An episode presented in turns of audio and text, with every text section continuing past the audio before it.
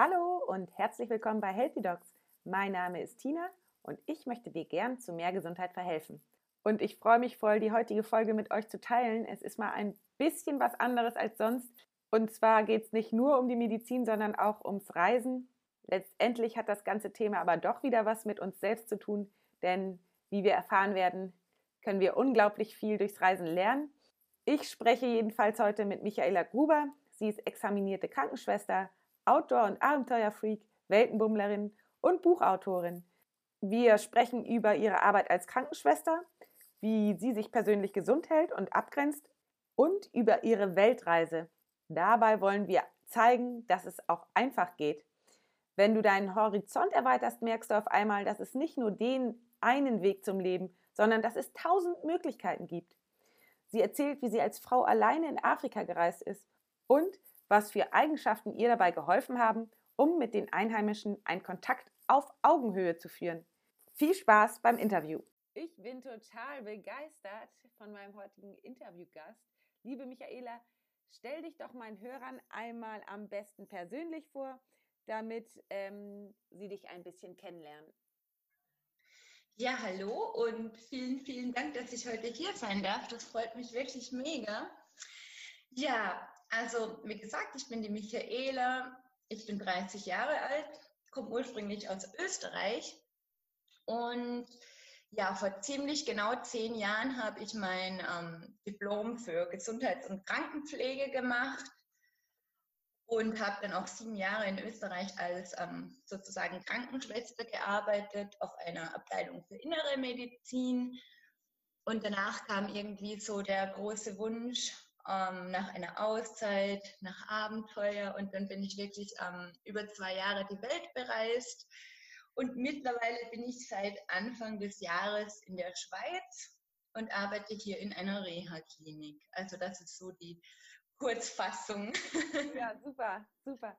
Ja, ähm, ich bin ja totaler Fan, weil ich dich ja schon ähm, aus mehreren verschiedenen Podcast-Episoden kenne und ja auch dein Buch kenne und ähm, da ja so begeistert bin, wie du alleine ähm, durch Afrika gereist bist, ähm, so bin ich eben auf dich gestoßen. Und ähm, ich finde es ja so schön, dass uns beide eben die Medizin und die Reiselust verbindet. Und ich würde einfach ganz gerne heute mal mit äh, über beides mit dir sprechen. Und ähm, da würde ich einfach ganz als erstes mal fragen zu deiner, erst, zu deiner Tätigkeit. Wie bist du denn dazu gekommen, äh, Krankenschwester zu werden? Also war das immer schon dein großer Wunsch oder wie bist du daran gekommen? Boah, das ist irgendwie eine schwere Frage. Ich weiß das einfach gar nicht mehr. Ich glaube, das war immer schon irgend, irgendwann, als ich ganz jung war, dachte ich mir mal Ärztin und so. Und dann haben die Eltern gleich gesagt, nee, nee, da muss man studieren. Das ist, das ist eine wilde Sache. Also ich komme ja vom Land ne? und das war halt gleich so, nee, nee, um Gottes Willen studieren, das geht ja gar nicht. Ne? Und ja, dann dachte ich mir, na gut, dann Krankenschwester. Aber ich war halt auch noch recht jung. Ich glaube, mich hat einfach so das Bild der Krankenschwester imponiert, so das Bild, das man einfach so hat. Ne? Und ja, ich denke, ich habe da nicht, nicht so viel drüber nachgedacht, warum genau Krankenschwester. Und ja, und ich habe jetzt wirklich schon mit 17 angefangen mit der Schule für Gesundheit und Krankenpflege. Und ja, ich denke, ich war da halt auch ähm, noch recht jung und naiv, aber ich denke, das, ja, das hat eigentlich gepasst. Ja, schön. Du arbeitest ja auch sehr gerne, ne?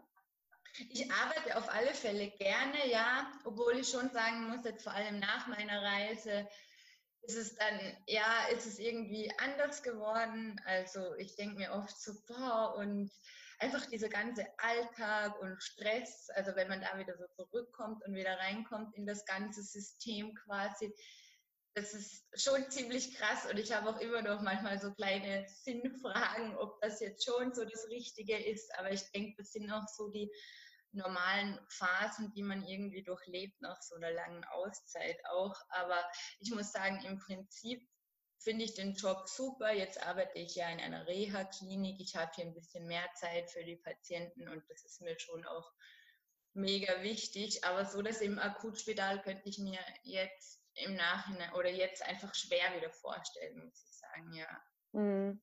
Das glaube ich. Dir ist ja auch der, ähm, die Kommunikation und der äh, Kontakt zu den Patienten sehr wichtig. Ne?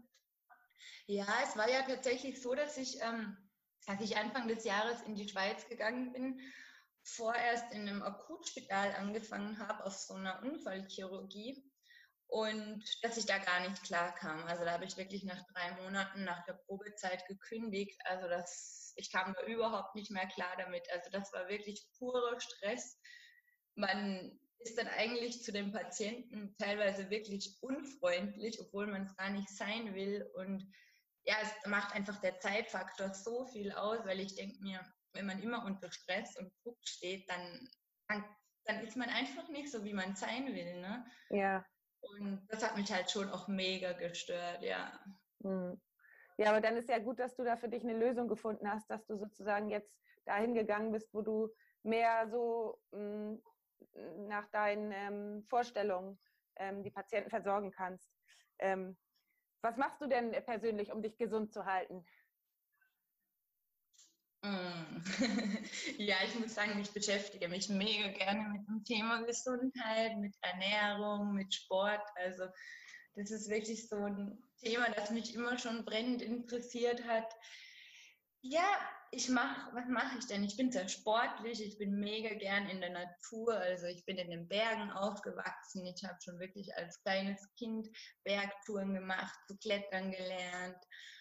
Und ja, ich bin einfach mega gern in den Bergen. Ich bin da mega gern auch mal alleine. Das ist für mich auch dann so meditativ, würde ich mal sagen. Ich brauche das einfach, um abzuschalten, ne? um, um nachzudenken. Also das ist für mich mega wichtig und ich ähm, habe dieses Jahr eigentlich erst richtig wieder meine Liebe fürs Laufen, also fürs Joggen entdeckt ich bin, mache das mega gerne, einfach nach der Arbeit ein, zwei Stunden joggen zu gehen. Und das ist einfach so wirklich so eine Zeit, die ich dann für mich habe, wo ich nachdenken kann, wo ich irgendwie, ja, das, was ich einfach, das brauche ich einfach so.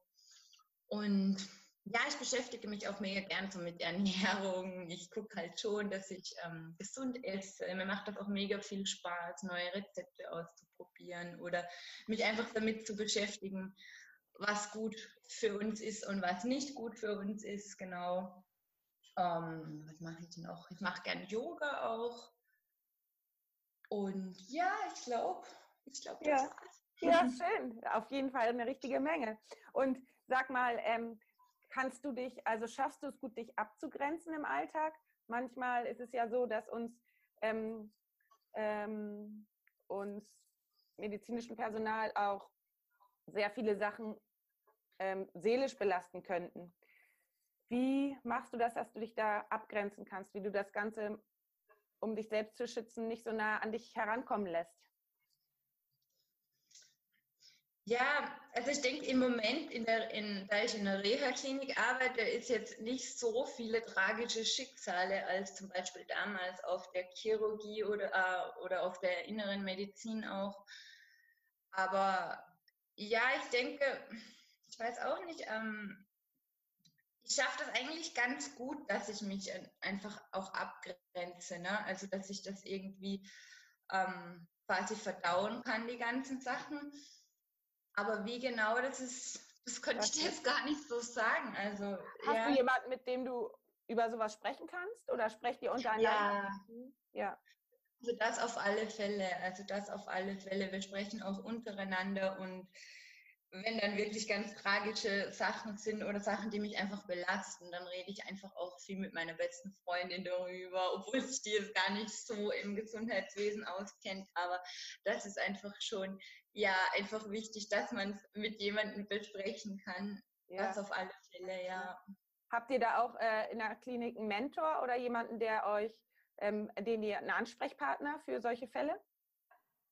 Ja, wir haben tatsächlich jemanden in unserer Klinik, genau, mit dem wir darüber auch sprechen können, ja. Schön, ja. ja, das ist ja toll, das freut mich. Und gibt es bei euch in der Klinik auch so Präventionsangebote, zum Beispiel äh, Stressprophylaxe und sowas?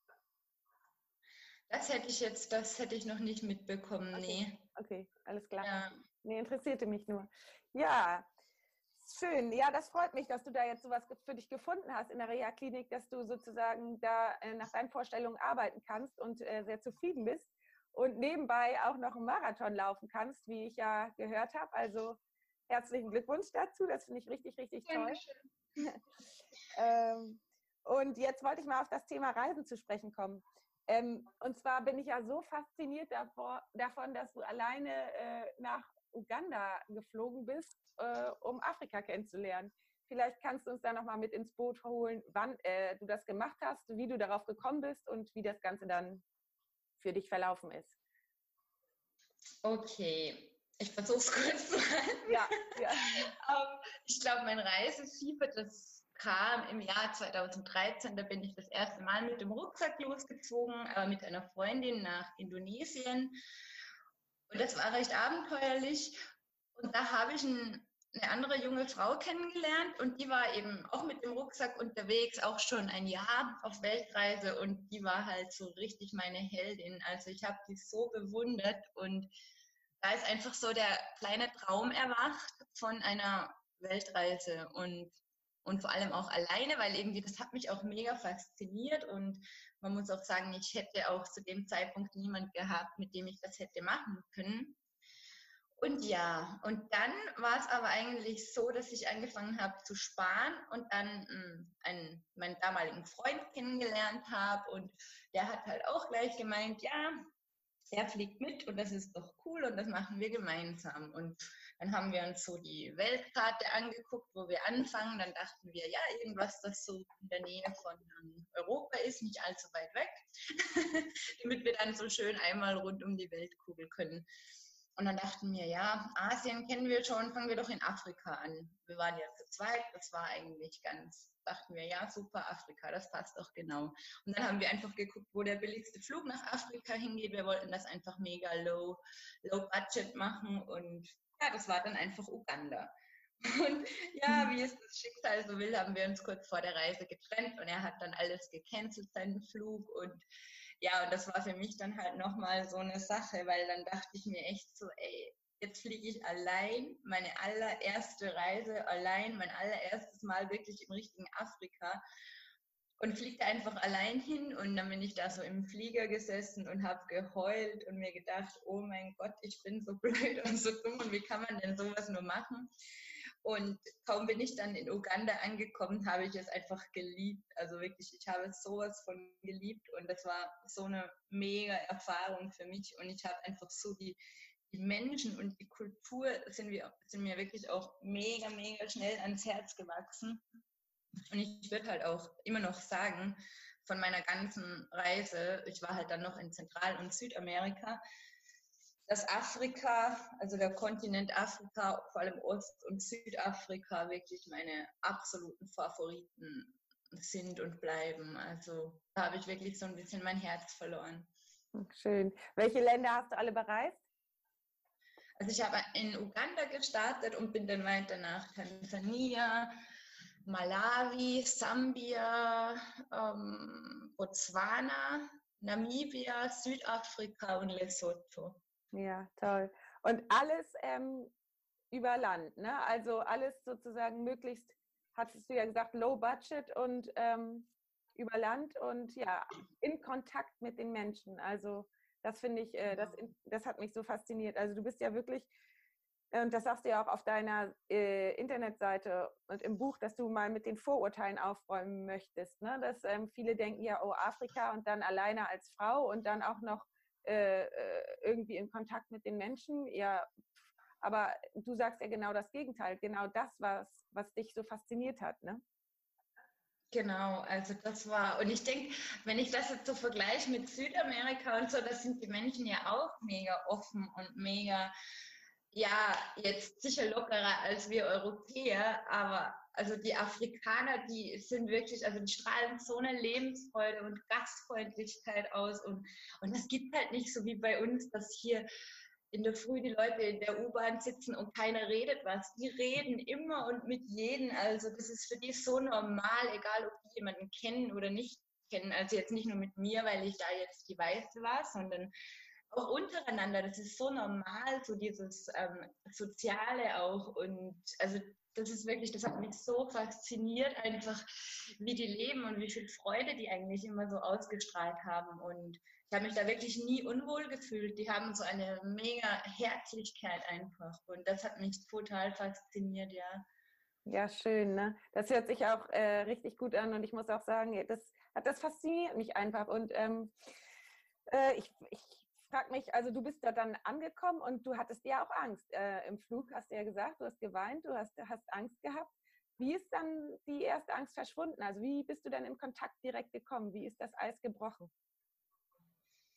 Ja, das war dann so, ich habe am Anfang ja doch noch ein bisschen organisiert gehabt. Ich habe mir auch das erste Hostel im Voraus gebucht und ähm, irgendwie schon Couchsurfing-Kontakte ein paar angeschrieben in der Hauptstadt in Kampala. Und ja, so die ersten paar Tage, ich habe da wirklich schon so ein bisschen organisiert, obwohl ich dann im Endeffekt eh alle Pläne über den Haufen geschmissen habe, wieder weil ich sie einfach geändert habe. Aber das hat mir so ein bisschen Sicherheit einfach gegeben und ich habe mir auch so ein Abholservice vom Flughafen organisiert, das natürlich nie aufgetaucht ist, weil ich ja noch nicht wusste, wie das so in Afrika so ist.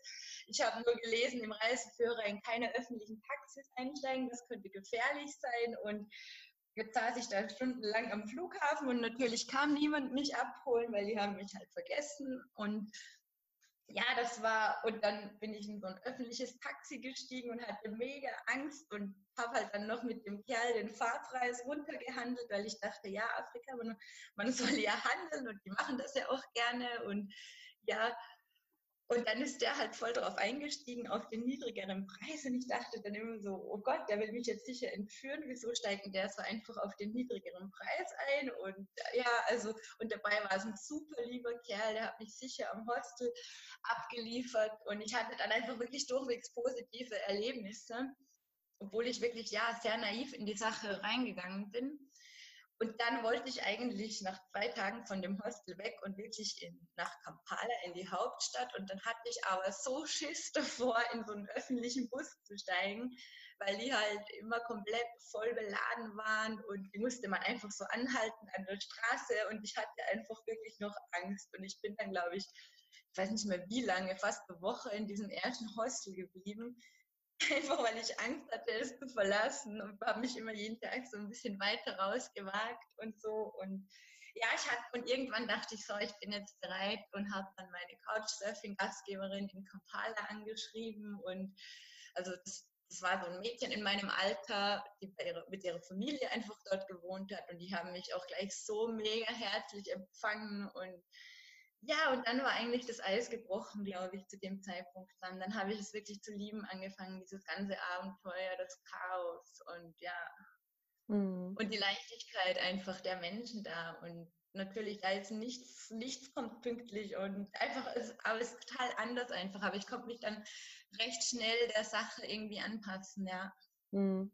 Also du hast sehr viel Couchsurfing gemacht? Ja, mega viel, mega viel. Also natürlich, ich muss sagen, so in Afrika war das teilweise schon schwierig, weil die in den Dörfern teilweise einfach auch nicht mal ein Internet haben, geschweige denn Strom oder so. Aber in den Städten, so in den Hauptstädten oder in den größeren Städten ging es eigentlich immer und oft konnte ich dann durch Couchsurfing-Kontakte dann oft in den Dörfern noch irgendwie Kontakte finden, weil die eine meinte, du, meine Oma wohnt hier in einem abgelegenen Dorf oder ihre Cousine und dadurch kam ich dann wirklich zu Kontakten und das war mega cool, weil dadurch kam ich wirklich an Orte oder in Dörfer, in die ich sonst niemals gekommen wäre und oder die auch in keinem Guide stehen, in keinem Reiseführer oder so und das war das war echt mega cool, ja. Äh, du nennst das ja du hattest äh, das, das, Wort ausgesprochen, dass du es ein bisschen naiv fandst von dir.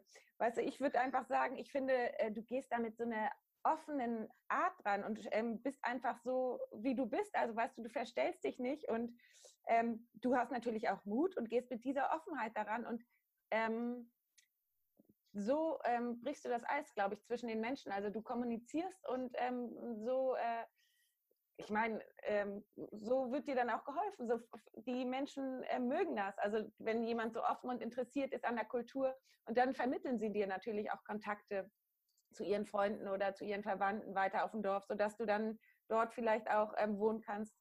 Also ich glaube, das, das hat viel mit deiner Art zu tun, wie du auf die Menschen zugehst. Ja, kann gut sein, ich weiß es gar nicht. Doch, das glaube ich auf jeden Fall. Und ähm, woher nimmst du denn diesen Mut? Ähm, ja, ich glaube, ich bin nicht prinzipiell ein mutiger Mensch. Ich bin bei gewissen Sachen mutig. Normal bin ich in so sozialen Sachen eher auch gar nicht so mutig. Also ich bin jetzt nicht so der Mensch, der mega einfach hier auf Leute zugeht oder die fünf Minuten in einem Hostel ist und gleich 20 Leute unterhält. Also gar nicht eigentlich.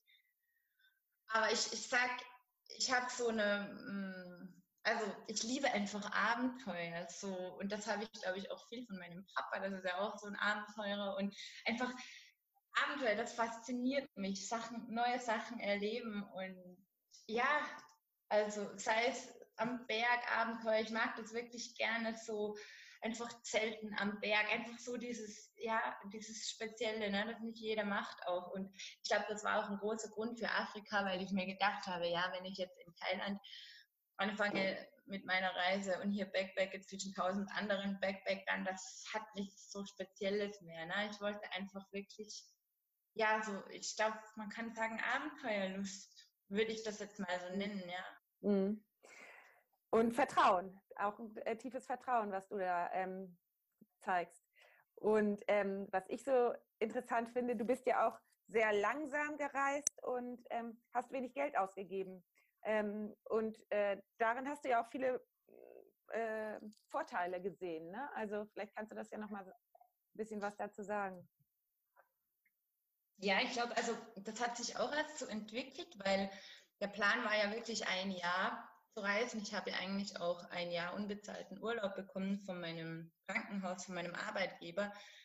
Und ich wollte so, ich habe zwar keine Flüge im Voraus gebucht, aber ich habe so gedacht, hm, ich bleibe so zwei Monate in Afrika und dann zwei Monate Südamerika oder wie auch immer.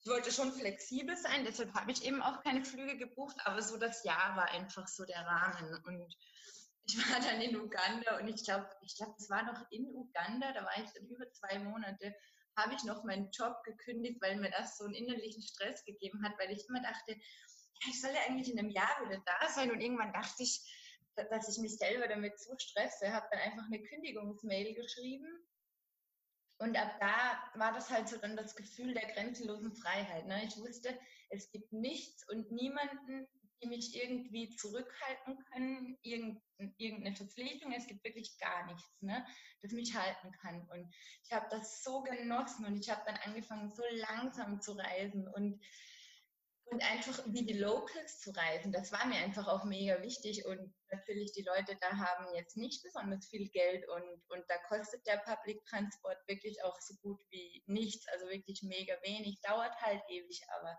ich dachte, Zeit ist wirklich das Einzige, was ich habe. Mein Budget war für ein Jahr ausgelegt und ich dachte, wenn ich länger reisen will, dann muss ich einfach gucken, dass ich weniger brauche als geplant und das fiel mir dann auch mega leicht oder immer leichter und vor allem mit solchen Erfahrungen dann wie Trampen oder so.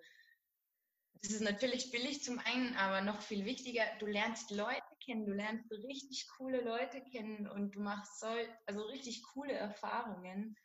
Und das war eigentlich das was ich so geliebt habe an der Sache. Ne? Also, und ich bin halt auch kein Mensch, der so diesen Luxus braucht. Ich genieße es jetzt wieder mega zu shoppen zu gehen und so, aber zu der Zeit, ich fand das einfach richtig cool, wie die Locals zu leben, das zu essen, so zu reisen wie die, weil nur so, wenn du dich jetzt eigentlich wenn du das machst, wie die das machen, nur so kannst du wirklich in das Leben dort eintauchen, weil wenn man nur in Luxus-Lodges wohnt oder Safaris bucht oder so, ähm, dann ist das auch eine coole Erfahrung, bestimmt, aber eine ganz andere, als ich sie so gemacht habe. Weil ich denke, ich habe nie für eine Safari gezahlt, aber ich habe alle Tiere gesehen oder ich habe das einfach wirklich so, ja, durch das Langsamreisen und durch den Kontakt mit den Locals und ja, das war, das, ich fand das schon mega. Also mhm. einfach so der Reisestil, so wie ich gereist bin, ja.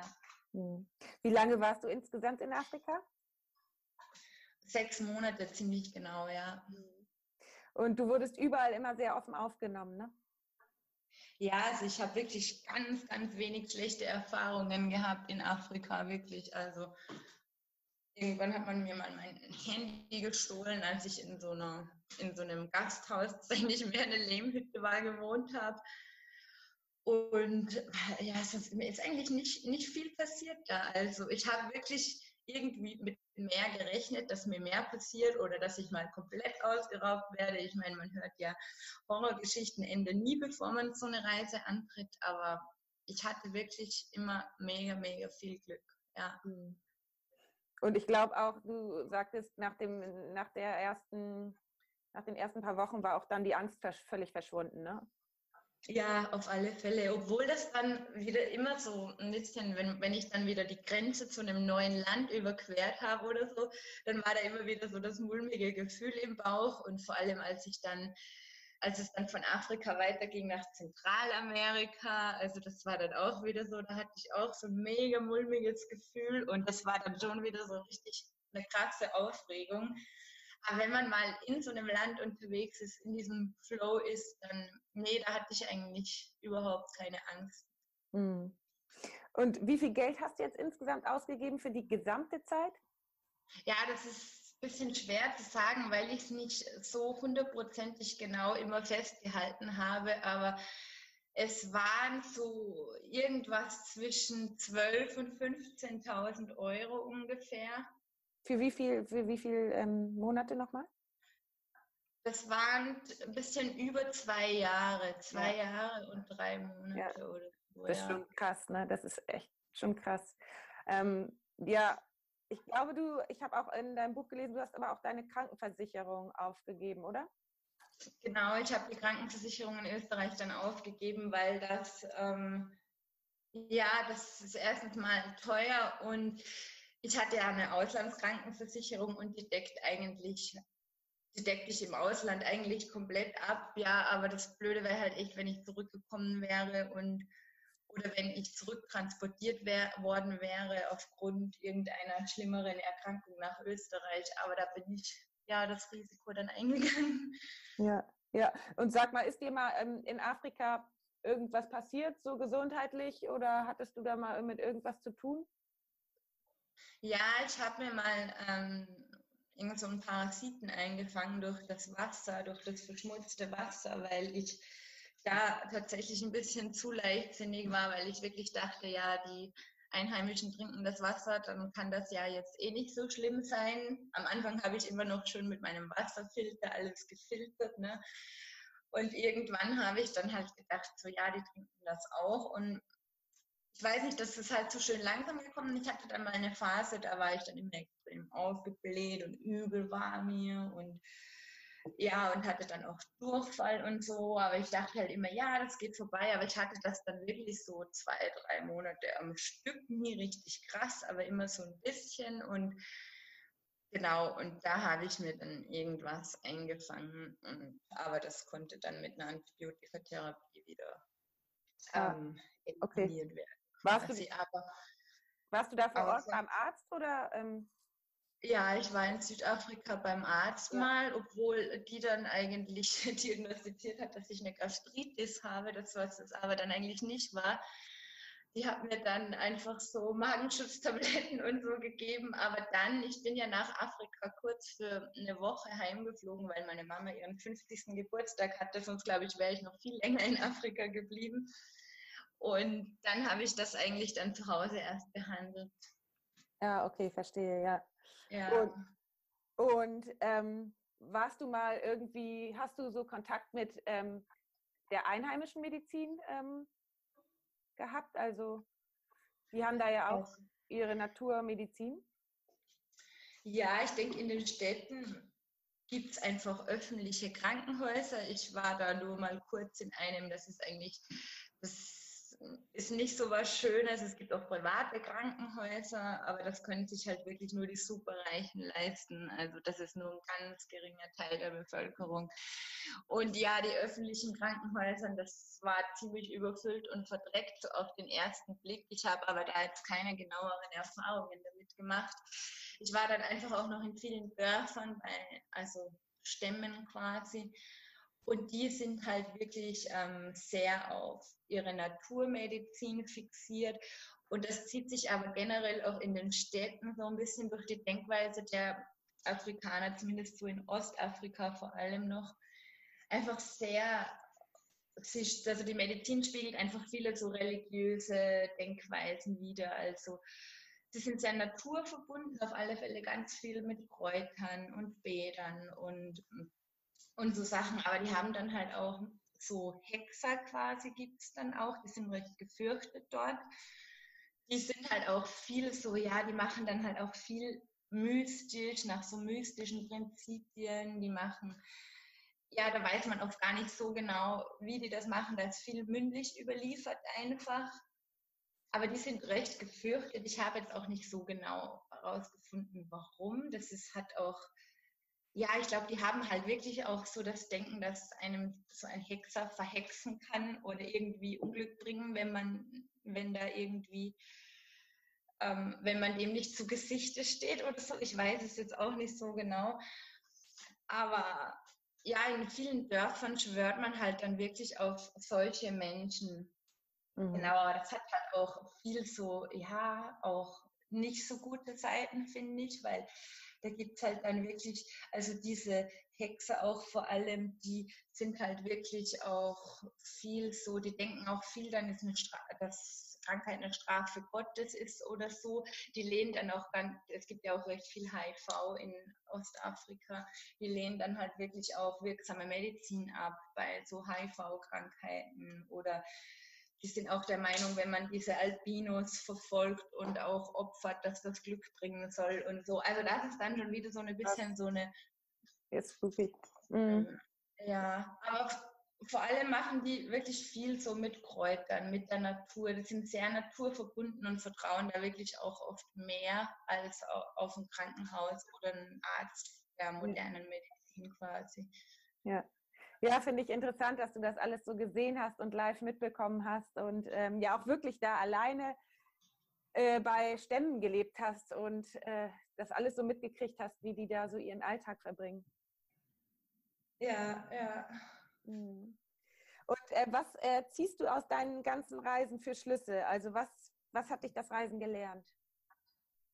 Ja, ich glaube, das Reisen hat mich, hat mir schon viel aufgezeigt, dass wir in Europa oder Österreich, Deutschland und so in einem, ja, in einem ziemlich strikten so System gefangen sind, einfach aus Stress, aus, also wir denken einfach so viel an unsere Zukunft, möchten uns tausendmal absichern, sind immer unter Druck. Ne? Also ich denke vor allem so Afrika und so hat mich gelehrt, dass Leute, die oft nichts haben oder viel weniger haben, um so viel glücklicher sein können und so viel mehr Lebensfreude ausstrahlen, als wirklich wir, wo wir alles in Überfluss haben, wo wir immer unter Druck stehen, unter Stress, unter, unter diesem Konsumwahn einfach auch. Das hat mir das viel gezeigt, ja, einfach. Und ja, ich, ich nehme das alles nicht mehr so. Also ich, wenn ich mir denke, vor meiner Reise, meine größte Sorge war, dass mir ein Jahr Pensionsvorsorge abgeht, ähm, wenn ich jetzt ein Jahr verreise. Und wirklich solche Sachen, da merkt man halt, wie wir so denken. Ne? Es muss immer alles 1000 Prozent abgesichert sein für die Zukunft. Und ja, wir leben einfach viel zu selten im Hier und Jetzt. Und mhm. und genießen einfach den Augenblick. Ne? Wir leben immer entweder in der Vergangenheit oder in der Zukunft und das hat mir vor allem Afrika me also mega gelernt. Einfach, dass wir im Hier und Jetzt leben und ja, eigentlich den Moment genießen sollen und ja, und ich möchte auch, und deshalb denke ich mir auch, ich, ich freue mich schon wieder, wenn ich wieder reisen kann. Und ähm, ich glaube, ich, ich könnte mir das jetzt gar nicht mehr so vorstellen, wenn ich wüsste, ja, ich, so wie viele Freunde von mir, die arbeiten einfach in einem Krankenhaus und für die ist es einfach so, die werden da arbeiten bis zur Pension und dann sind sie ja eben Pension und können vielleicht das Leben noch genießen oder so. Also diese Vorstellung habe ich jetzt überhaupt nicht mehr. Ich denke, ich möchte wirklich ähm, im Hier und Jetzt leben. Ich möchte so viel erleben, wie ich nur kann in meinem Leben und da muss man nicht immer alles 1000 Prozent absichern für die Zukunft oder so. Also man weiß ja eh nie, was kommt und, und es wird sowieso so kommen, wie es kommt. Ne? Also man kann das ja auch gar nicht ändern. Mm, mm. Ja, das sehe ich ganz genauso. Da können wir echt ähm, durch so Erweiterung des Horizontes können wir sehr, sehr viel von anderen Völkern oder anderen Menschen lernen. Ne? Also das ja, ist total ja. schön. Ja, und jetzt arbeitest du ja wieder, ne? Und wie fühlt sich das an? Also wie war das erstmal? Ja, schon, also komisch. Ich muss sagen, ich bin da schon so in eine leichte mh, mm, na, nach der Reise Depression gefallen. Also nicht in eine richtige Depression, aber einfach so, ja, mir kam das mega sinnlos vor. Ich habe mir halt täglich so Sinnfragen gestellt, ob ich das überhaupt so will. Und es war schon schwer so. Und ja, ich habe mich auch viel so ein bisschen unverstanden gefühlt. Ne? Einfach so, ja, irgendwie, ich habe gerade so viel erlebt gehabt und auf einmal wird man wieder in das normale Leben reingeschmissen und man hat so das Gefühl, ja, die, die wissen ja eigentlich alle gar nicht, was da war oder was das sein kann oder was ich alles erlebt habe. Aber nee, also die Phase habe ich jetzt zum größten Teil überwunden. Mir macht es schon Spaß, was ich mache, aber ja, wie ich eben vorher gesagt habe, wenn ich nicht wüsste, dass ich bald oder früher oder später mich wieder auf Reisen begeben würde, dann ähm, wäre das bestimmt was anderes. Aber jetzt ist halt so, wo ich mir denke, ich genieße das geregelte Leben gerade schon so ein bisschen. Vor allem, ich habe jetzt wieder meine kleine Wohnung, ich habe mein eigenes Reich, ich habe eigene Sachen, ich muss nicht mehr aus dem Rucksack leben ich kann shoppen gehen. Ich habe das am Anfang mega genossen, einfach mir wieder mal Klamotten zu kaufen, weil ich konnte das halt auf der Reise nicht. Da war einfach kein Platz im Rucksack. Und wenn ich mir mal ein neues Shirt gekauft habe, musste ich ein altes ähm, ausmisten quasi. Also das genieße ich schon so ein bisschen für den Moment einfach, ja. Genau. Ja, da sieht man mal wieder, dass ein Wechsel auch immer was äh, Schönes ist oder auch wertvoll ist von, sagen wir mal, dem Reisen dann wieder zum geordneten Leben. Also ich sage ja immer meinen Hörern in meinem Podcast, Pausen sind das Wichtigste, also Anspannung und Entspannung. Und das sehe ich jetzt auch wieder an dir, wenn du sagst, dann gehst du eine Zeit lang reisen und dann äh, weißt aber wieder zu wertschätzen, was du hier hast. Das geordnete mhm. Leben eben und dein Reich, ja. Und ähm, sag mal, und war, wie war es denn am Anfang für dich, als du wieder angefangen hast zu arbeiten im Krankenhaus und dann gesehen hast, wie hier die Menschen ähm, teilweise echt ähm, verbittert sind und im Negativen. Und dann kamst du aus Afrika, dort waren die Menschen mit wenig so glücklich und man sind ja auch fröhlich, singen ja auch viel, sind ja auch sehr aktiv und ähm, am Feiern so, ne? Also weiß ich nicht, das habe ich jedenfalls auf deinen Videos gesehen, dass die dort da sehr, sehr mit sehr vielen Instrumenten auch Musik machen. Und ähm, dann kommst du hier an und sitzt, ich stelle mir das so vor, sitzt dann in der U-Bahn und siehst die ganzen grimmigen Gesichter also da stelle ich mir schon ziemlich äh, als, als Schock oder Kulturschock dann wieder vor. Ähm, ja, das war es auf alle Fälle. Ja. Das war ja. sicher der krassere Schock, als, als jetzt so nach Afrika oder so zu kommen. Einfach, ja, ich dachte halt echt, oh Gott, ihr seid alle ganz schlimme Spießer und schrecklich und furchtbar. Also ich habe das ganz, ganz furchtbar gefunden. Aber ich denke, immer, ja, ich habe ja auch nichts davon, wenn ich das jetzt immer alles furchtbar finde und ja. Ja, aber das war schon so, ja, ich fand das ganz, ganz schrecklich und ich denke mir, als ich halt nach Afrika kam, da hatte ich ja auch so ein Bild im Kopf, wie das alles ist und so und wurde eigentlich immer relativ positiv überrascht. Ne? Das Heimkommen war halt wieder so ein bisschen, oh, hatte so einen negativen Touch und deshalb war der Kulturschock einfach auch viel schlimmer irgendwie beim Zurückkommen. Aber ja, ist einfach, man muss einfach wirklich auch lernen, dass das überall verschieden ist. Ne? Und, und ich denke, ich hab, hatte auch immer so viele Vorurteile gegen Afrikaner auch oder aber man kann das wirklich auch erst wieder erst wirklich verstehen, wenn man länger da ist. Und jetzt bin ich auch wieder länger hier in der Schweiz. Und ich meine, die Schweiz ist ja auch relativ anders als Österreich, bin ich rausgekommen. Und das fand ich am Anfang auch alles ganz, ganz schlimm.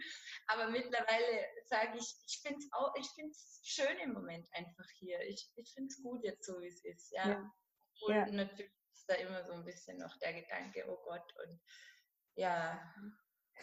Ich, ich habe noch mal eine Frage. Ähm, hast du das Gefühl, die Menschen in Afrika gehen anders mit Gesundheit und Krankheit um? Ja, auf alle Fälle. Also wie gesagt, sie ähm, vertrauen gar nicht so auf die moderne Medizin, wie wir sie kennen. Sie sind wirklich noch sehr an, ihren, an ihrer Naturmedizin. Also sie vertrauen einfach mehr ihrer Naturmedizin und auch ihren Heilern und auch ihren Hexern. Ne? Also so Sachen, die sind da wirklich, ähm, oder der böse Blick und solche Sachen, die, die sind wirklich noch ja, wir würden es jetzt so als abergläubisch teilweise auch ähm, bezeichnen vielleicht. Aber so Medikamente können sich die wenigsten leisten. Ne? Also in den Dörfern war es halt wirklich so, wenn die wirklich, die mussten halt schon ziemlich krank sein, dass die wirklich den ähm, Medizinmann des Dorfes aufgesucht haben. Und da lief halt dann auch schon noch viel so über Tauschgeschäfte. Die brachten halt einen Huhn mit oder Milch oder was auch immer sie hatten. Und der hat ihnen dafür dann einfach ja irgendeinen Kräutersuch zubereitet gegen Malaria oder was auch immer. Das ist schon eher ganz anders, als wir das so mit unserem schulmedizinischen Denken eigentlich gewohnt sind. Hm. Ich finde es spannend. Sag mal, hast du dir eigentlich auch schon mal überlegt, ähm, Reisen und deinen Job als Krankenschwester zu verbinden, also sowas in die Art zu machen, oder wäre das gar nichts für dich?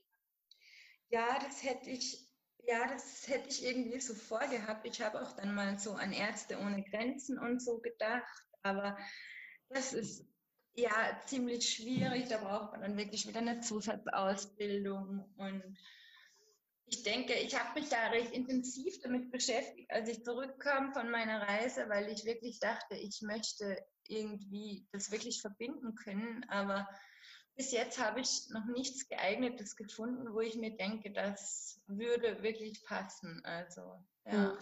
Du kannst mal bei German Doctors gucken. Da hatte ich mich mal beworben. Ich wollte mal mit denen ähm, auf die Philippinen. Das wurde aber letztendlich dann abgesagt, weil das die Situation da, das war im Süden von den Philippinen, war das okay. stabil. Aber kannst ja mal gucken, German Doctors. Ah, werde ich gucken, ja, danke. Wie sind denn jetzt deine weiteren Pläne?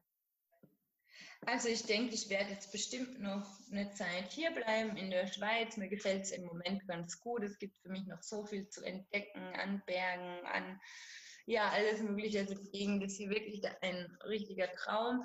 Aber ich denke, früher oder später werde ich bestimmt wieder reisen. Also ich würde mal so sagen, Ende nächsten Jahres vielleicht. Aber ich habe jetzt keine so strikten Pläne im Kopf und bin ja eigentlich offen für das, was kommt. Aber ja, so im Moment denke ich mir, dass es vielleicht Ende nächsten Jahres wieder soweit sein könnte. Und hast du schon eine Idee, wohin? Ja, ich würde einfach gerne meine geplante Weltreise zu Ende führen. Ich bin ja wirklich im Endeffekt nur in Afrika und in Süd- und Zentralamerika gewesen.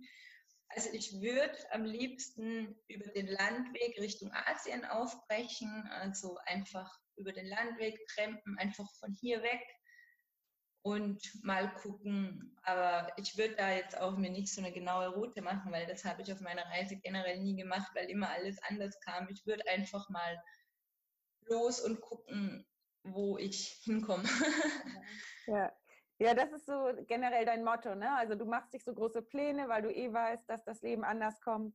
Und ja, sonst hätte ich dich jetzt gefragt, ob du eine Vision hast oder irgendwie, wo du dich in der Zukunft siehst, hier oder im Ausland. Aber wahrscheinlich lässt du das Ganze auf dich zukommen, oder? Also im, ich, ich habe im Moment wirklich keine so ganz strikte Zukunftsvision, nee. Nee, nee ist ja auch gut. Aber ja. ja. Also ähm, dein Afrika-Trip zeigt dir ja auch mehr als alles andere, dass dieses auf sich zukommen lassen äh, das Beste war, was dir passieren konnte.